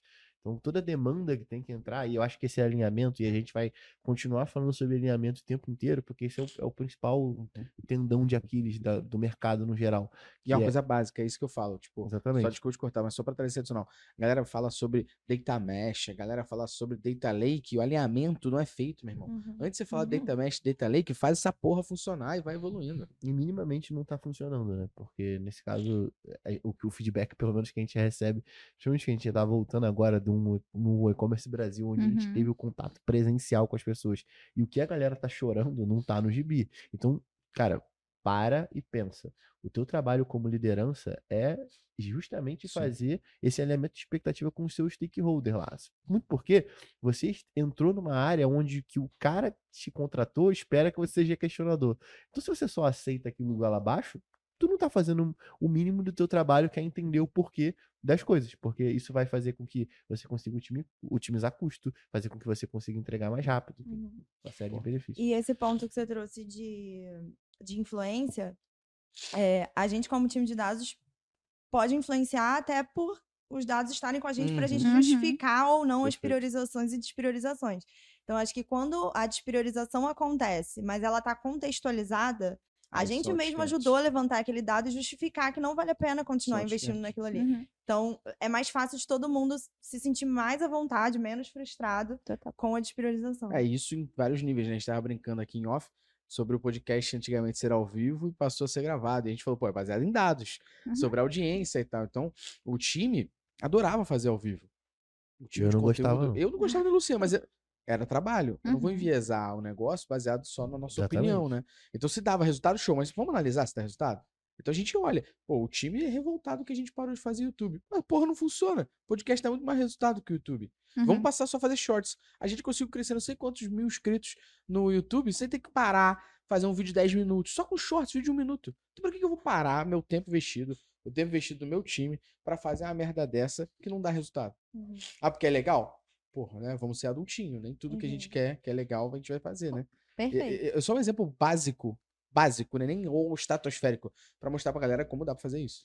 Total. É, é- assim, a- é a vida, né, gente? A vida a Exato, gente não vamos tem controle, né? A gente não tem controle nem da Né. nossa vida. Não tem controle das Exato. coisas. Então, Enquanto tem backlog, você tem emprego. É isso. é, E ó, conectando ao segundo nível de pressão agora, que não é mais sobre resultado, mas sobre time. E aí eu queria falar justamente sobre isso. A gente fala muito, né? A gente ouve muito no mercado o mal da carreira em Y, não é que se fala.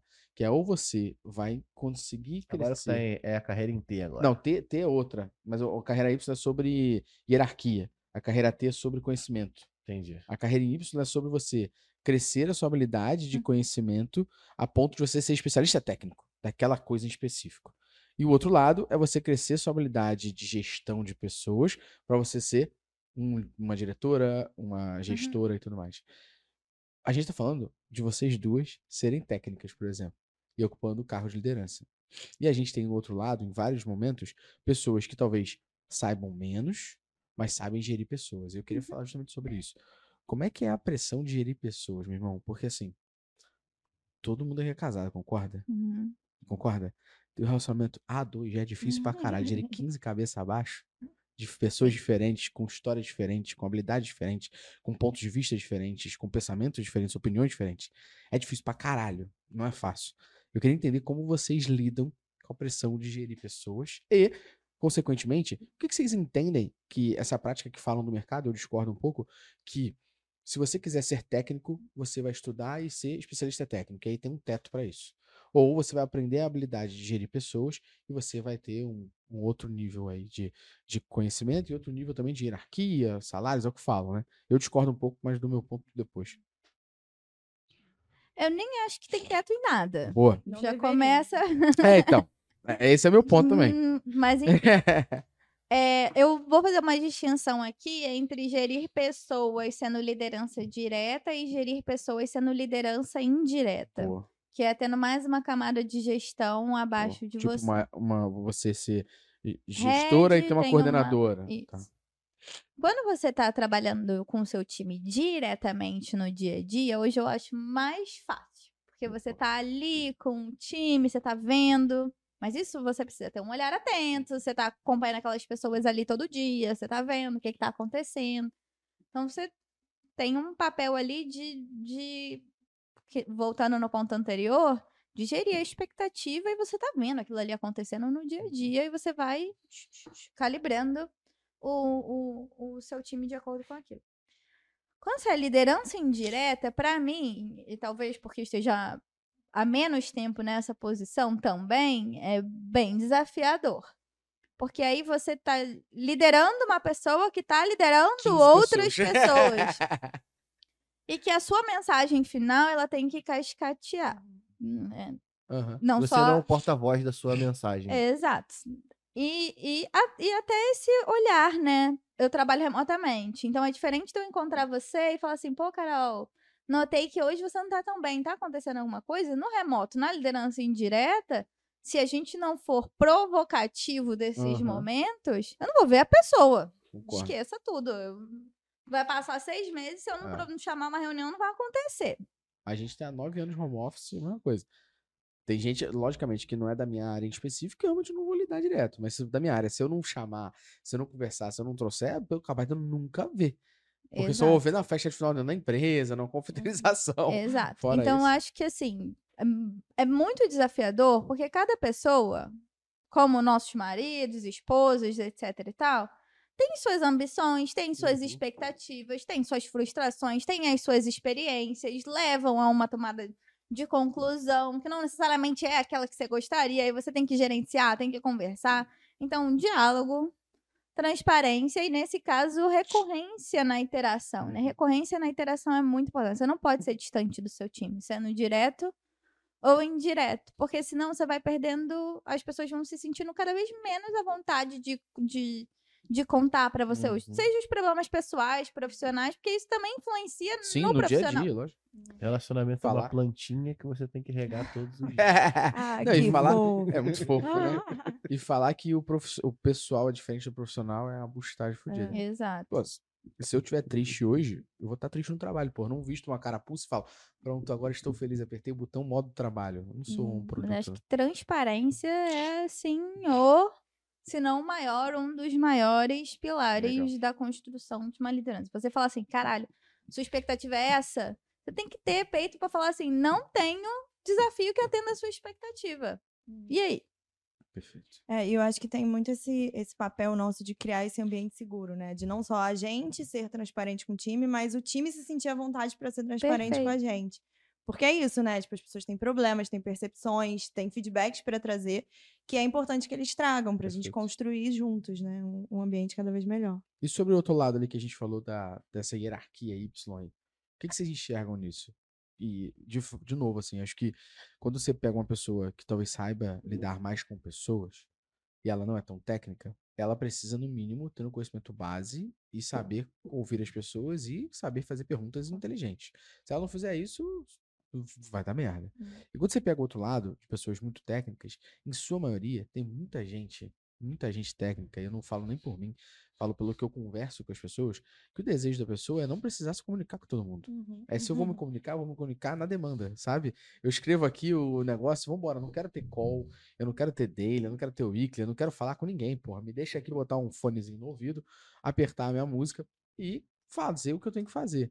Então, você tem um choque aqui, né? Uhum. Como é que vocês entendem essa, essa hierarquia pra ser líder hoje? Porque pra mim é um misto dos dois, porra. Então a pessoa que é muito técnica tem que entender de pessoas e ela melhorar isso, e a pessoa que entende de pessoas tem que ter o conhecimento base técnico. Não tem um ou outro pra mim nesse cargo aqui. E, e o mercado Y fala que é um ou outro.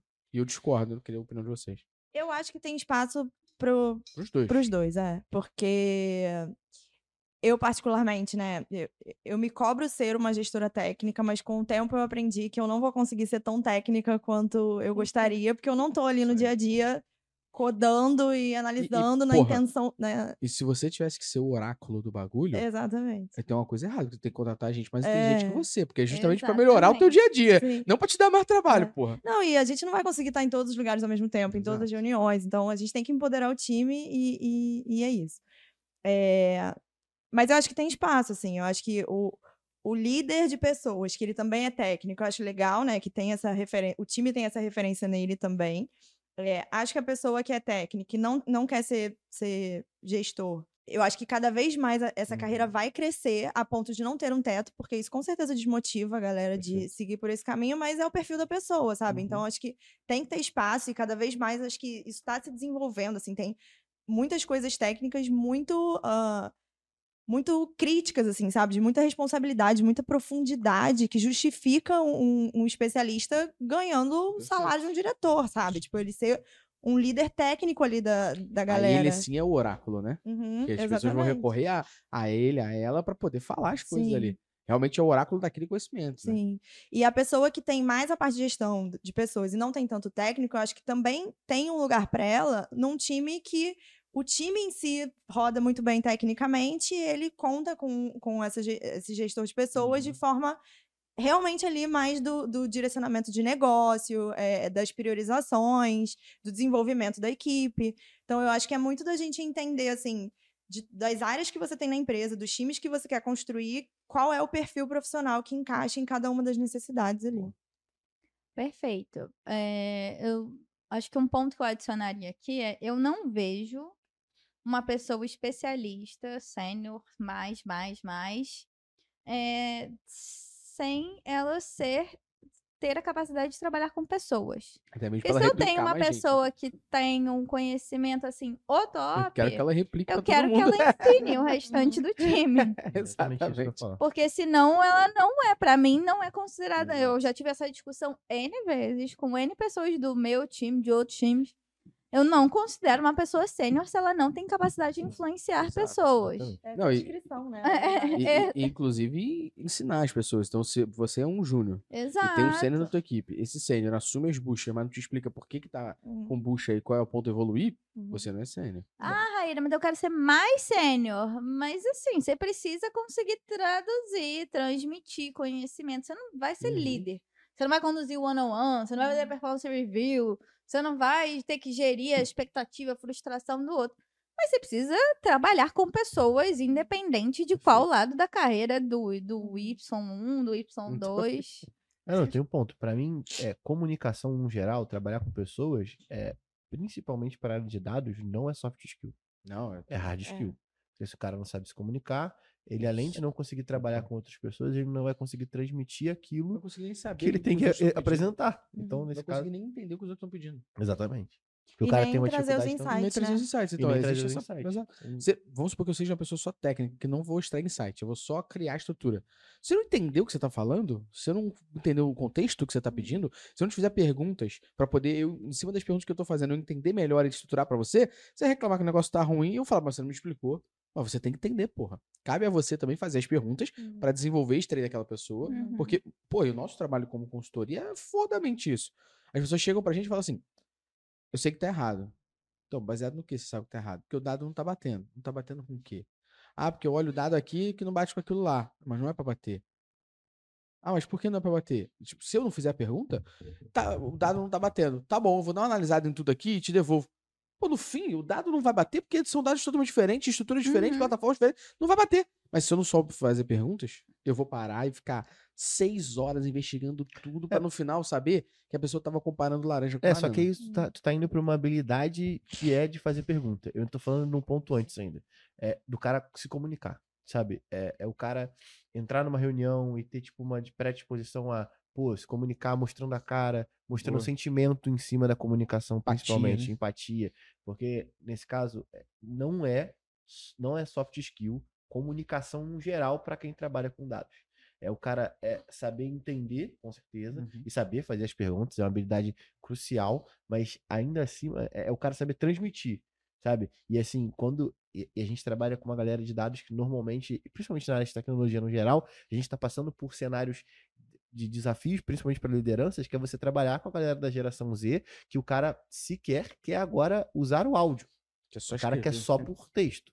Então, acho que essa habilidade de comunicação, e, e inclusive vocês falaram um ponto sobre, sobre comunicação, ela não é só é, comunicação em voz, tá? É em Uhum. texto também. Texto. Tem- eu não sei quem é que fala isso, mas tem um cara muito grande que fala que ele não transforma uma pessoa em sênior se ela não consegue escrever e é, descrever algo, uma situação, com a capacidade de, de língua portuguesa do cara. Então tem tudo isso envolvido e a comunicação nesse caso é crucial pra mim, para um cara não ser sênior, né? Vai ser contratado. Uhum. É, às vezes você vai. E é muito engraçado isso, porque às vezes você vai conversar com a pessoa, com áudio e vídeo, você fala, nossa, a pessoa é totalmente diferente do que eu imaginava. Aí você vai ver o texto, a pessoa é super agressiva e direta. Você vai Uhum. conversar, ela é muito fofa. Você ela não consegue transmitir isso ali na escrita. Porque ela olha aquilo como check, eu fiz, sabe? Exatamente. Tem uma pergunta aqui, deixa eu dar check, fiz, vamos pra próxima. Ela tem que entender que ela é responsável pelo também que a outra pessoa entende. É, não, fala. essa máxima de que você é responsável só pelo que você fala É. com dados não funciona. Você é responsável pelo que o cara É. interpreta também. É, e, e tem um ponto só a mais disso tudo aqui, queria a opinião de vocês, sobre essa parte de liderança ainda assim, pra gente depois ir pros finalmente, por incrível que pareça. Mas a gente, quando assistiu uma palestra do Obama, que é aquele momento que. Gabriel, prepara pro corte aí, tá, Miles? Prepara pro corte. Quando eu palestrei com o Obama no Vetex Day, não consigo sustentar nem um minuto pra ele cortar, né? Mas não, quando a gente assistiu a palestra do Obama, o Obama falava o seguinte: olha, eu tenho ministros ali, pessoas, secretários ali, que são infinitamente melhores que, que eu. E eu não vou ter a menor condição de debater com ele o que ele tem que fazer. A minha pergunta é: por que não? Porque sim. E Uhum. eu, como líder, eu, como líder, tenho que ser a pessoa que faz as perguntas inteligentes e tira aquela pessoa do osso. Uhum. ela falar o que é possível e não por quê. Uhum. Uhum. Se você contrata pessoas menos capazes que você, você vai ter que não só fazer pergunta, mas mostrar o caminho. Uhum. Agora, quando você contrata pessoas ou você empodera pessoas, você desenvolve pessoas para serem tão competentes quanto ou melhor que você, muitas vezes o líder olha e fala assim: pô, mas eu não sei fazer isso. Mas talvez não seja sua obrigação. Porque o fato de você saber fazer a pergunta, lidar e se comunicar com aquela pessoa é algo que essa aqui ainda não sabe, ainda não se desenvolveu. E ela só tá nesse nível porque você está extraindo dela o melhor, fazendo as perguntas e fazendo ela sair da inércia ali. Vocês concordam com isso? E a entrega do time é de todo Evolui, mundo, exato. né? Exato. É o time como um todo. É, Uhum. é time, né? Não Uhum. eu keep. É. ainda, né? Eu sei que deve ter uma galera aqui que é o keep ainda, mas. É, esse- total. Mas eu acho que assim, é muito importante a gente entender que enquanto liderança, a gente é responsável também pela pluralidade do nosso Boa. time. Então, pensar em tudo, desde a capacidade técnica à diversidade, você ter visões distintas daquilo Uhum. que, que da sua vivência de mundo, da sua bolha, porque é isso que vai te Perfeito. provocar, né? Exato. E eu acho que rola esse momento, assim, vendo a Carol aqui, eu fico muito feliz de estar dividindo um momento com uma outra mulher, assim. Eu te fui ter a primeira liderança feminina da minha carreira há, sei lá, dois anos atrás. Eu tenho mais de dez anos fazendo Então, assim, é bizarro. A gente precisa en- entender que é nosso papel enquanto liderança focar na pluralidade Uhum. de ideias que a gente está recebendo e montando ali. Agora, acho que tem esse momento que a Carol falou do desapego, que é, é, é uma dorzinha, né? Quando a gente sai do difícil. técnico e vai pra, pra liderança, a gente fala assim, ai meu Deus, eu tô vendo as coisas andando e, e será que eu tô andando? Será que eu deveria estar programando? Será que eu deveria estar separando tempo para fazer isso? Será que eu deveria estar lendo o artigo mais top do archive do dia? Será que eu tô fazendo isso com. Será que eu deveria estar fazendo isso? E acho que é um, é um momento que é desafiador na vida de quem tá liderando, pelo menos foi na minha, Essa troca de chave, né? Que é entender que você tá se desenvolvendo, você tá desenvolvendo outras habilidades, você tá desenvolvendo outros aspectos que também são importantes. Mas que certamente vão afastando a gente do codar, do programar, do. E aí a gente vai eventualmente receber questionamentos. Acho que enquanto mulher a gente recebe ainda mais questionamento. Porra, mas você não programa mais? Você não coda, você não fez, você não botou, não fez o deploy da parada você? E, cara, eu acho que tem que ter um, um, um jogo de cintura ali pra lidar com essa situação, porque, assim, ou, eu, ou esse é o meu papel, ou esse não é o meu papel. Perfeito. Mas eu acho que tem a nossa percepção também de que é, a gente não tá mais assim. é, é, evoluindo o time nesse lugar técnico, mas a gente tá evoluindo o time em vários outros aspectos que a gente, como liderança, só a gente consegue fazer, né? Que é e trazer dependendo- esses E direcionamentos. tem um ponto que, dependendo da provocação que você faz, você evolui Você ele tá evoluindo tecnicamente também. também. Exato. Tem- Exatamente. uma frase que, tá que, que, que, assim, sem, sem, me desculpe meu francês, que É. fudeu a estrutura do mercado como um todo. Que é quem sabe faz, quem não sabe ensina. Ensinar é difícil pra caralho, irmão. É mais difícil que é fazer, mais difícil do que fazer. Pô, Porque não é só Você você. acha que a pessoa sabe fazer porque botaram um carro Exatamente, exatamente. Então, assim, Porque ela leu em algum lugar, viu em algum lugar, Uhum, aplicou em algum lugar. uhum. Pô, Então, acho que é, é sobre, é sobre esses pontos, sabe? É Você ter, estar num- num- numa situação onde você não tá se afastando diretamente. Eu acho que é pelo contrário, né? Eu, eu costumo dizer que, tipo, pô, é, os moleques que fizeram, meus meninos que fizeram essa parada, tipo, dá muito mais vontade, porque Uhum. no final das contas, tu tá regendo uma orquestra, É. sabe? Então, ó, tu levanta um pouquinho mais aqui, levanta um pouquinho mais ali, e o, o objetivo final é o que é importante. É, Então, eu, e no final das contas, o final de semana serve pra você poder programar em projeto no trabalho. Então, assim, eu, eu sento e tento reservar esses momentos para eu poder buscar outras tecnologias também. Mas, pô, no meu Sim. final de semana, no meu lazer, fazendo outra coisa que eu quero. Ah, é um exemplo, um exemplo claro que aconteceu recentemente com a gente aqui. Ah, o Google Optimize, ferramenta que a gente usa para teste AB em clientes e até interno, vai, vai morrer. Setembro. Uhum. Beleza, qual ferramenta você vai usar? Perguntaram para mim, falei, sou eu que vou responder isso não. Ó, você tem o líder do time de tecnologia, que é o Phil, sei qual que eles a líder do time de business, que é a Mafê. É o Phil que ajuda a implementar, é a Mafê que gera hipótese.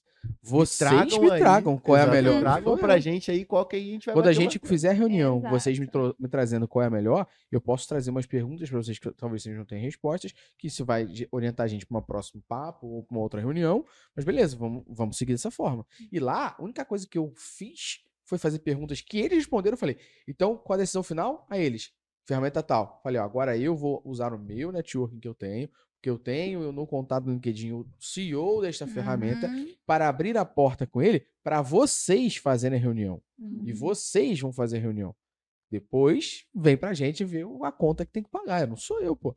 Mas, e ao mesmo tempo, a gente às vezes não tem esse. Acho que é uma estrutura de liderança, conforme o tempo a gente vai passando. Porque eu tenho certeza que em mim, um tempo atrás, ia ligar assim: não, não, calma aí, calma aí. É que eu não vou ser a pessoa que escolhe a ferramenta. Pô, eu sou autoridade Tá. aqui dentro. As pessoas falam que eu sou referência fora. Na hora de decidir, eu não sou eu que decido? Uhum. Pô, mas é você que trouxe pessoas tão aptas ou melhores que você. Você que desenvolveu essas pessoas pra hoje estar com esse conhecimento e tomar essa decisão. Isso é do caralho. E olha o quanto é potente pro seu time Exato. se perceber nesse lugar do tipo, o Exato. Gustavo passou essa responsa pra gente e a Exatamente. gente decidiu. É, tem, tem- até um ponto aqui que dentro do time de tecnologia da MB, tá- eles têm uma, um indicador que mede o empoderamento deles. Sabe qual é?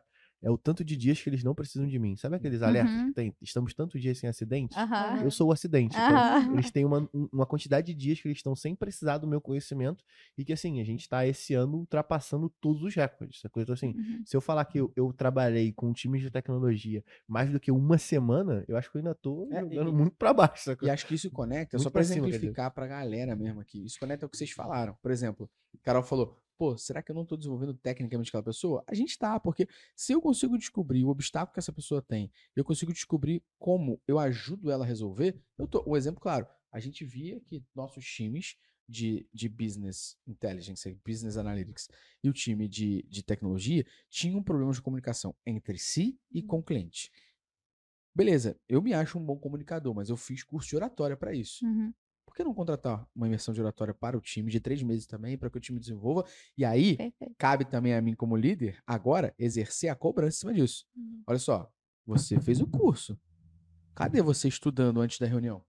Cadê você lendo as técnicas de oratória antes de falar com a pessoa? Cadê você investindo cinco minutos do seu tempo para pegar todas as técnicas, relembrar e entrar na reunião já usando isso daqui? Eu faço, por que, que você não vai fazer? Uhum. Aí- E você tá desenvolvendo? Desculpa, perdão, fala. Não, eu ia falar que, assim, a gente tem que normalizar também o errar, gente. Errar Exato. faz parte. O desenvolvimento, a gente aprendeu a andar como? Caindo várias vezes. Então, a gente tem que dar autonomia pra para que erre e pra que E aprenda. entenda. E, tipo assim, senão a gente não E vai. aprenda. Essa pessoa vai crescer nunca. Senão Você todo mundo vai. ter- Senão estaria todo mundo andando de Gatinho. rodinha na moto. Você tem que ter um desapego de si, sabe? Deixar seu ego de lado. Exato. E, tipo assim, é pro outro, é o outro. Você quer ver o Perfeito. outro correr, o outro Perfeito. vendo, o outro crescendo. Perfeito. E é muito melhor que liderar é exatamente isso. É você não. Você, você se van, vai se vangloriar em cima do que o cara tá Uhum. fazendo. Isso, É, é muito maneiro. esse isso, desprendimento, tá ligado? E eu acho que tem esse ponto também de, de. Essa parte de soft skills que a gente falou, a gente, como líder, consegue influenciar muito nisso, né? Exato. Porque a gente conhece a pessoa, então a gente identifica as qualidades e os pontos de desenvolvimento, e a gente pode influenciar a pessoa a ela se autoconhecer, a ela se Uhum. desenvolver nesse, no- no- nos pontos e nas principais habilidades que ela ainda precisa desenvolver para crescer profissionalmente. Então acho que tem Perfeito. muito esse papel nosso também. Pra gente finalizar esse papo maravilhoso que passou assim, né? Deu pra sentir. A pergunta agora de um milhão de dólares final aqui é: quais são as principais competências e habilidades que um líder de um time tem que olhar para o seu time? Então, eu, como líder, tenho habilidades que eu tenho que, ao contratar para formar o meu time, que habilidades eu olho? Então, vocês são líderes. Vocês vão contratar alguém. Tem habilidades técnicas e habilidades comportamentais. A gente falou muito aqui. Que são que habilidades são essas que vocês olham para falar, pô, beleza, essa pessoa faz sentido para mim, pô, essa pessoa faz sentido para mim. Que habilidades são essas? É, Ai, é um gente. deixa que eu Ai, deixo. nervoso, né? É, falei que isso aqui era É. terapia. Nossa, terapia minha e do Luciano.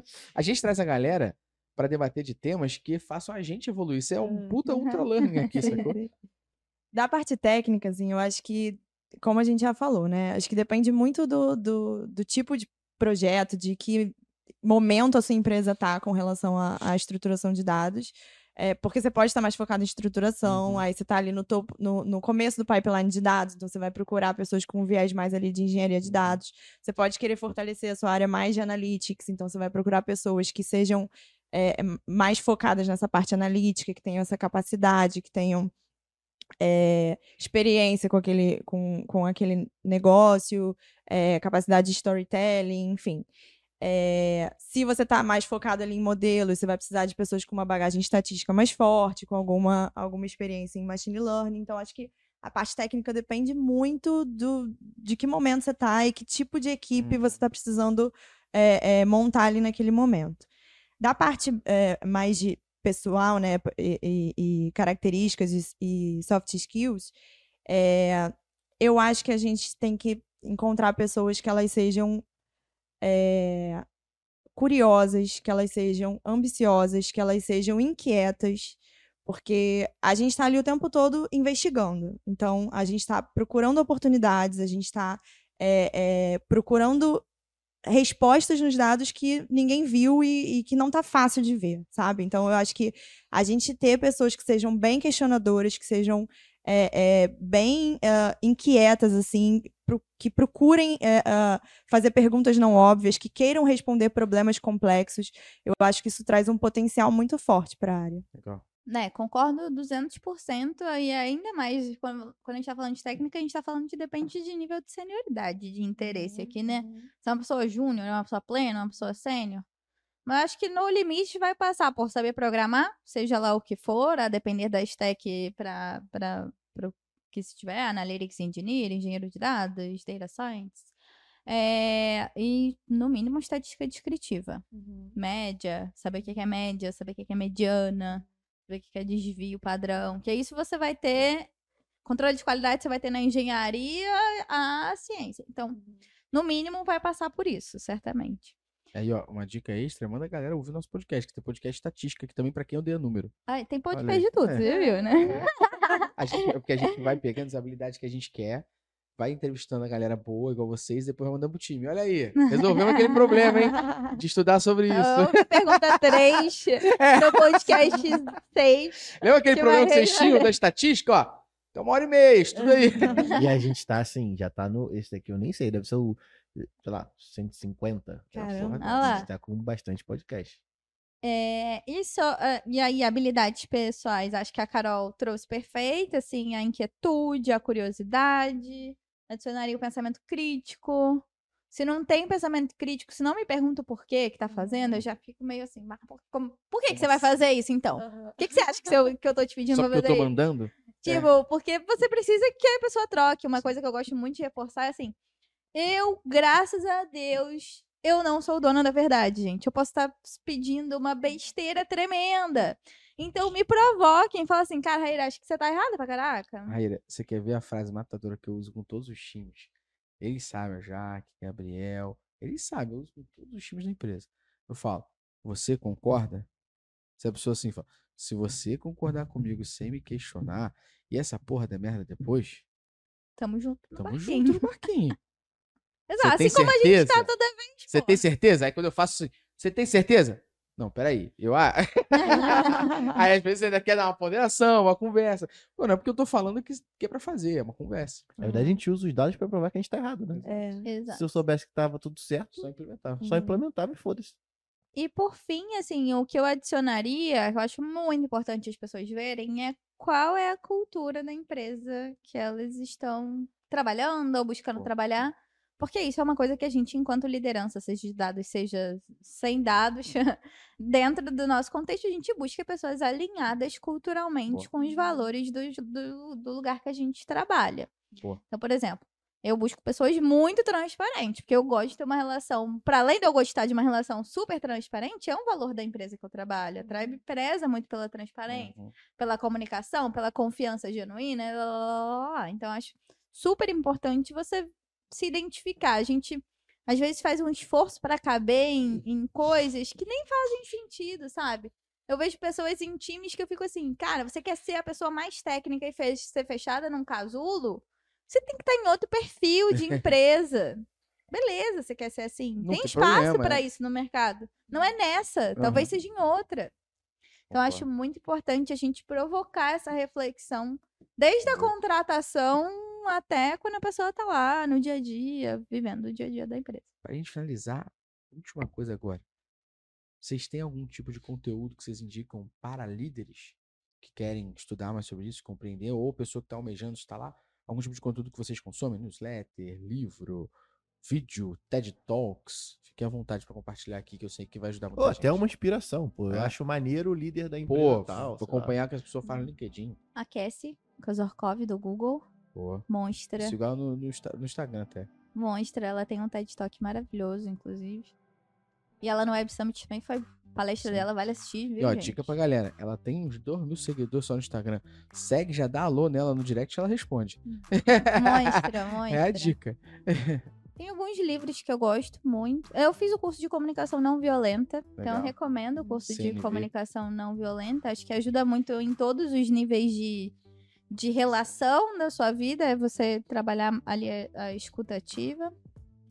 É, tem livro também sobre isso. Qual? Designing Your Work, Work Life, eu acho que é um bom livro. Legal. sei, vai falando aí, cara. Eu vou pensando em outro. Eu lembrei de um livro que é muito bom também, chama Hábitos Atômicos. Pô, tô ligado. Tô, tá Esse na livro é muito bom, muito bom. E acho que cabe pra tudo na vida, mas, mas a gente, quando pensa em liderança também, é super encaixa. E eu acho que tem um ponto, assim, que é, é a gente. É o nosso autoconhecimento, né? Tipo, a gente iden- identificar quais são os nossos gaps, quais são as, as habilidades que a gente ainda quer desenvolver.